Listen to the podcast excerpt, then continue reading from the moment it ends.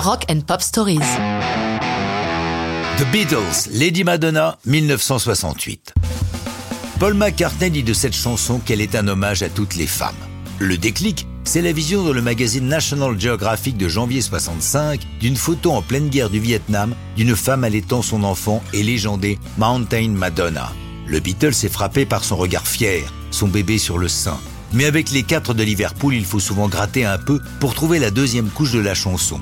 C'est McCartney lui-même qui l'explique dans ses mémoires en chanson paru fin 2021 aux éditions Bûcher-Chastel pour la France. Je le cite Ma mère est décédée quand j'avais 14 ans et je ne m'en suis jamais vraiment remis. Une chanson qui dépeint une mère très présente, nourricière et forcément dictée par ce terrible sentiment d'abandon. Un vers revient régulièrement dans la chanson. See how they run. Paul l'a emprunté à une chanson enfantine Three Blind Mice. Là aussi, cette simple phrase a un double sens. Hormis la comptine, Paul fait aussi allusion au banilon, fascinant pour l'adolescent, mais qui à l'époque avait une fâcheuse tendance à filer, c'est-à-dire à former de disgracieuses échelles sur les jambes féminines, d'où aussi la phrase Thursday night, your stocking needed mending. Le jeudi soir, vos bas ont besoin d'être reprisés.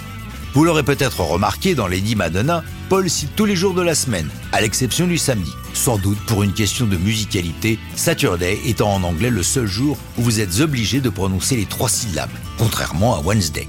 Musicalement, la chanson démarre par une partie de piano enflammée, directement pompée d'un classique du jazz des années 50, Bad Penny Blues.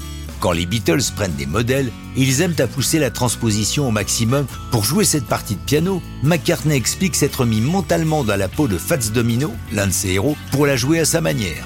Par un amusant retour des choses, Fats Domino enregistrera lui-même Lady Madonna en 68.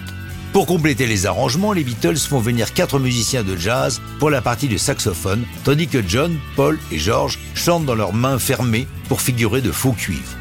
Enfin, pour sa voix, Paul utilise ce qu'il surnomme sa Elvis Voice, chantant donc à la manière d'Elvis.